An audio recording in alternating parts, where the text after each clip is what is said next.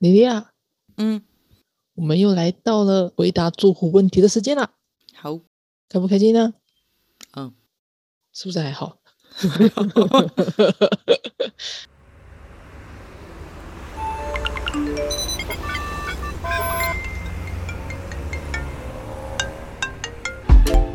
Hello，这里是大黎。人生的问题就是学习的思考题。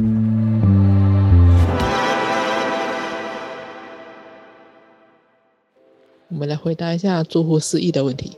四一的学生问他说，他的联络簿上面已经有写了好几天的代办事项，可是他都一直没有动静去完成。那请问该怎么办呢？他是真的有想要完成吗？我不晓得诶，他没有讲那么仔细。不过在联络簿上面写代办事项，就是应该要完成的事项吧？但你应该要完成，跟你想要完成是不一样的呀。啊？你应该要完成的事，跟你想要的事是不一样的事啊。对对对，我可以理解。可是他在如果是在联络簿上面的话，就是应该是学生呃，不就是老师或者学校要求学生必须要完成的事情所以他是应该还是想要应该要。？OK 啊，那要看他学生自己想不想完成。嗯嗯，这样说好了，我们可以分几条支线。状况一，这个学生他想要完成，但是他无法完成。嗯那他的问题可能出现在别的地方，比方说他没有心力完成，他不知道怎么完成，那或者是他嗯、呃有其他的问题，他的资源不足以让他完成他。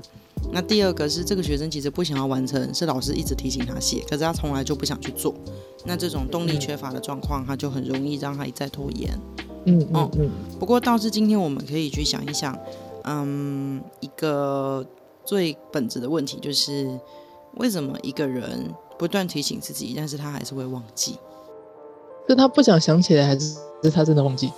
如果他是时间管理啦，我觉得可以进到我们谈时间管理的拖延症那一集，我们在那边有谈时间管理怎么处理。我们今天来聊一聊，就是人的记忆机制是怎么运作的。你是说忘记跟想不起来这件事情？对对对，我跟你讲一个哦很重要的概念，就是啊，人类其实是不会忘记东西的，我们只是暂时想不起来。这有什么不一样？忘记东西就是你这个东西曾经在你的大脑，但是你把它从你的大脑里面抹消掉了，这个叫做忘记。是 delete 掉的意思吗？对，可是我们其实并没有 delete 它啊，我们只是找不到它。你是说他把它丢到资源回收桶，可是我们找不到它？哎，可能已经整个删除了。那啊、我说如果 delete 它是整个删整个删除，其他的状况是说你的大脑在存放东西的时候它没有存好。那就是坏鬼喽。这世界是这样子的，嗯，我们活在这个世界上，你的身体的各种感官啊，视觉啊、听觉啊、嗅觉啊、味觉啊、触觉啊，它都会从外界的事物里面获取一些感官的讯息。那这些讯息进来，他们都会进到大脑里面，然后被加工处理。那在加工处理的过程里面呢，第一波它会先进到一个短期记忆，短期记忆是有可能被遗忘的，因为它判断它是不必要的东西，可能是个垃圾这样子。但当它进到长期记忆来的时候，它已经存放到你大脑内部的仓库里面，它是不会遗忘的，它只会想不起来。对，它就会一直住在仓库里面，所以它想不起来的情况是什么？想不起来情况就是你的仓库太乱了，它无法提取。哦哦，找不到东西了。对对对对对，比方说你的大脑东西，你东记一点，西记一点，你就可以想象你大脑那个仓库里面东西摆放毫无逻辑，嗯像是你的牙刷旁边放着你的内裤？你的内裤旁边放着你的 Switch，你的 Switch 旁边放着你的 PS 四。哎，这个好像还蛮这还蛮有逻辑的。对 对对对对，但是有可能有些东西是混杂，所以就像我突然要你在你凌乱的房间里面找到一个三十年前的笔，你可能会觉得很困难。这太困难了。除非你大脑的仓库是有被训练有素的建构的，嗯，那这样子你在找东西就会显得比较方便。是他的大脑有一个他自己的逻辑，这样。对，所以你要把你记忆的那个东西，知识点也好，讯息点也好，当它进到大脑的时候，它就被加工。你可以想象它是一个具体的东西，讯息进来，它就会在你大脑的仓库的某一块成型，它就会被放在那里。那当你要想起它，你要提取它的时候，你的脑细胞就会开始工作，它就会经过那个长长的走廊，找到编号那个东西，然后把它提取出来。如果你乱放的话，它就会找不到那个编号。对，所以你应该有一个概念，就是以前在考试的时候，考试的当下，你隐约记得那个答案在课本的哪一页的哪一个位置。嗯嗯。可是你在考试当下，就是哎呀，怎么办？我都想不起来。更讨厌的事情是，交卷的钟声一响起之后不久，你就什么都想什么都想起来了，因为你的大脑里面作用的小精灵，那个时候终于突破了长长的廊道，来到你你的身边，把东西提取给你。可是时间来不及了，对，所以你必须要把你这一个走廊给清空。好，除了把走廊给清空，让知识比较便捷的提取之外，你觉得还有什么方法？您说更好的拿取仓库的东西吗？有到维持畅通之外，要有逻辑吧，就是同一类的要放在一起。没错，所以如果你在学习的时候，先抓一个大轮廓，也可以帮助你记忆。比方说，呃，我今天我要在我的仓库里面先放一个游戏区，游戏区里面再分不同的。好，我放一个历史区，在历史区的时候呢，我可能又分为汉代的、唐代的、什么代的、什么代的。所以今天如果考试考一个东西出来，还要考唐代诗人李白，我要去调取李白这一个讯息，我就可以一层一层的从这个分类解锁项目里面去找。嗯，这样就会比较好找东西。再来就是不用到很细节，但是我们可以去做一个清单。要做清单？对，就比方说你已经知道你有一个衣柜，你在衣柜的最上面贴一张小便条贴，本衣柜里面收纳有什么什么什么什么跟什么。哦，就是那个。呃，类似检索项目的那种。对，所以有逻辑的排放，然后有建立一个属于你的 hashtag，做一个检索清单，我觉得那也是挺重要的事情。那再来就是你的推车啊，就是你的大脑的小精灵在作用，你可以去想，那个大脑细胞像是一个又一个的电源，像工作细胞那样子，然后它就会接就会接到一个清单，就是你今天要调阅什么资料，它就会呢把这个推车送进廊道里面。你现在廊道已经很干净了。也有分类了，然后呢，也廊道也，呃，上面都有标识清单，标的很清楚了。但是你想东西的速度还是很慢，为什么呢？小精灵走的不够快。对，小精灵可能走的不够快。那它走的不够快的时候呢，它就会变成说，嗯，提取就慢慢的。那你可能学的东西越多，你会越知识爆炸，越困扰，甚至觉得东西太多了，你会有几个概念被混淆在一起。那都是很正常的状况，所以你要怎么样让小精灵走快一点，或是这条路变得比较容易？要装装那个滑轨，装滑鬼，好好具象哦！你 对的，就是机场的那个有没有？机场不是有一个可以不用走路的那个、那个、那个东西？没错，你可以去想想，你的大脑可能本来是一片草地。荒芜的草地，哦，那就要帮他开路啊。对你一直走，一直走，一直走，草就会被践踏，它就会变成泥土地。一直踏，一直踏，一直踏，它就会变成一条很光滑的道路，它就会变得更容易。所以常常提取也是一个做法。因此啊，让孩子去学习跟记忆东西，最好的方法其实不是看一个东西看很多遍，因为看很多遍会有一种误以为知识进去的假象。可是这个知识可能只停在仓库的门口，也就是短短期记忆的放置区。可是你如果是一直一直去考它，那就是一直跟店员说，现在我要调出第四排第就是第三格的那个单字，你赶快去调，然后就会冲，然后冲出来之后，它就会提取到了，提取到之后呢，就会再一次、再一次、再一次，所以反反复的考试或是反复的提问，用提问的方法去调阅知识，这个东西其实可以让你大脑的滑轨，呃，对，就是你说的滑轨，或是它建立结建立一个结丝系统，在想东西的时候，它会自然。的针对常用的区域设置捷径哦，所以你可以想象你的大脑如果是一个方形的仓库，那你要找的东西总是很远，可是你一直想它，一直想它，它中间有一天它会自己帮你做一条捷径出来，然后架那个缆车之类或绳索，对，它也有可能会架缆车，可能会架不同的东西。那顺带一提，当你在反复提取的时候，你的大脑那个区块可能就会发热，会有暂时宕机或遗忘的状况。这个时候呢，你可以去想另外一区，让这一区暂时休息一下下。所以在年轻时的小朋友、青春期小朋友在学习的小朋友，头脑都很容易有发热的情况，一时之间他很容易想不起来，很像电脑的热宕机。哦。那另外就是你要等它修复，因为毕竟你的脑细胞不是一些硬体，它是一些会成长的东西。所以我们家的小朋友在单字记不起来的时候，我就会叫他去睡觉。或者鼓励他吃东西，吃点肉啊，补点蛋白质啊，对，然后就吃饱睡足。第二天他就会很神奇的跟我说：“哎，我想起来了耶，我知道了耶，大脑自己浮现出来了耶。”因为你的作业区是有在作用的，只是他还需要一点时间成长。回到那个学生的问题，他的代办事项好几天都没有动静，那该怎么办？所以我就想知道他是忘记了，还是他是想不起来。那如果他是忘记了，极有可能这个代办事项，其实绝大部分代办事项都在一个区块，那个区块叫做短期记忆区。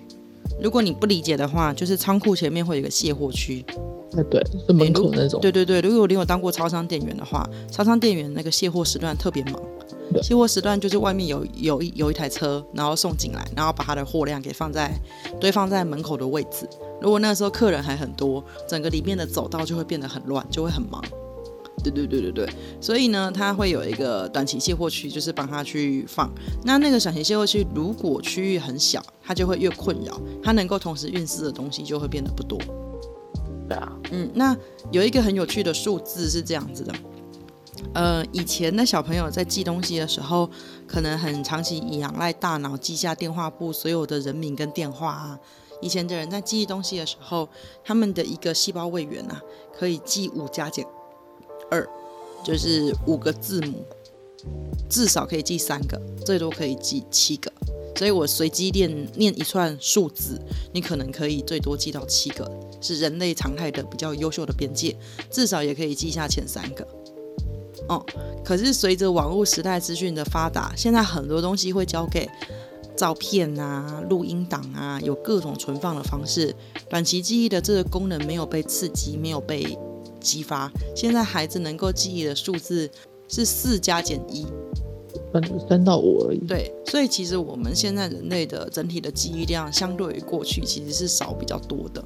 那这个时候，你就要更有意识的去训练自己的一个记忆力。那当然，小朋友会说：“诶，我现在能够调阅知识那么容易，我干嘛要背呢？”我们背这个东西呀，不不是为了背这个东西本身，是透过背这个东西去练习扩张大脑的短期记忆区。扩张东西进来之后，它才会真正历史特下来。然后你才会提醒自己，哎，我有货要进哦，我要处理这件事情哦。如果我们没有这样刻意去练习的话，那就会变成左耳进右耳出的状况。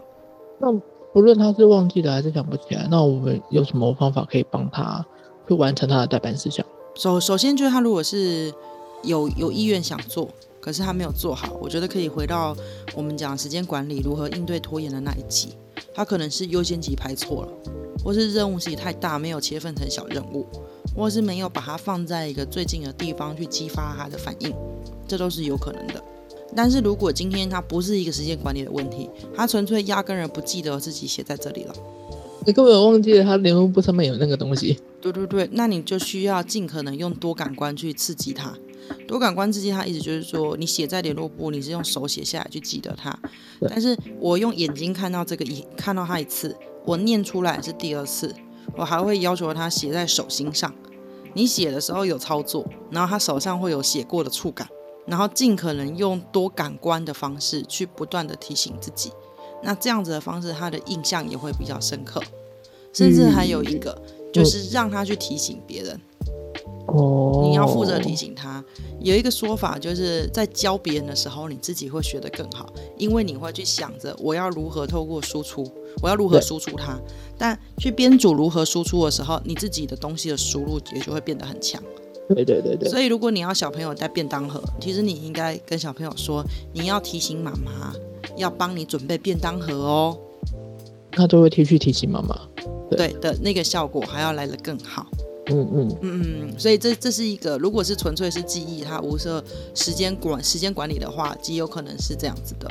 那那再不科学一点的，就是有一个不成文的研研研究哈，就是如果一个东西你短期看十六遍，念十六遍的话，它就会直接进到短期记忆，大概两三周都没有问题。就是在正常训练大脑情况下，那练到三十六遍左右，基本上就很容易进到长长期记忆了。就是大脑会在你反复数字这么多，它会产生一个错觉，这个是很重要的 对这个东西对你很重要，所以我们常讲很重要的是，所以我要说三遍。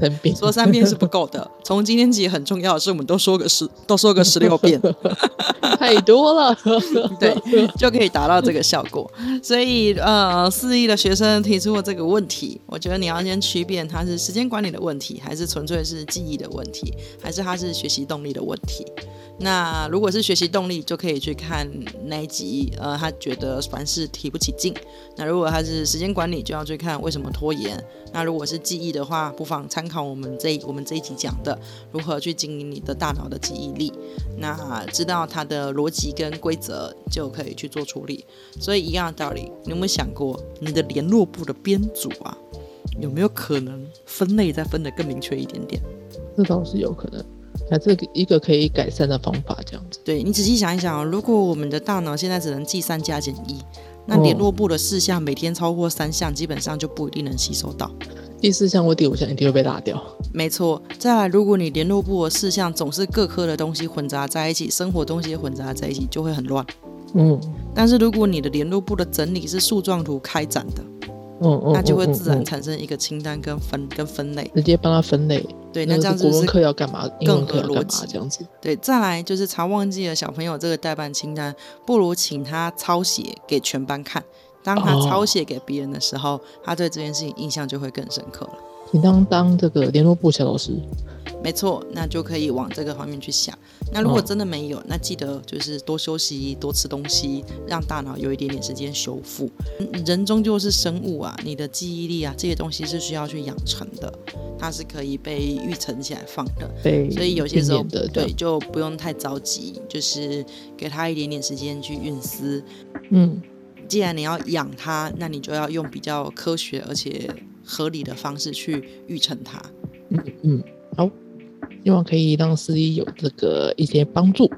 好，OK，如果对学习学有更多兴趣的话，最最近两周有新的学习学哦，那欢迎大家再来参与吧。嗯对啊，好详细详详细的情况可以看一下我们的那个 FB 社团。好，大家拜拜。呵，大家拜拜。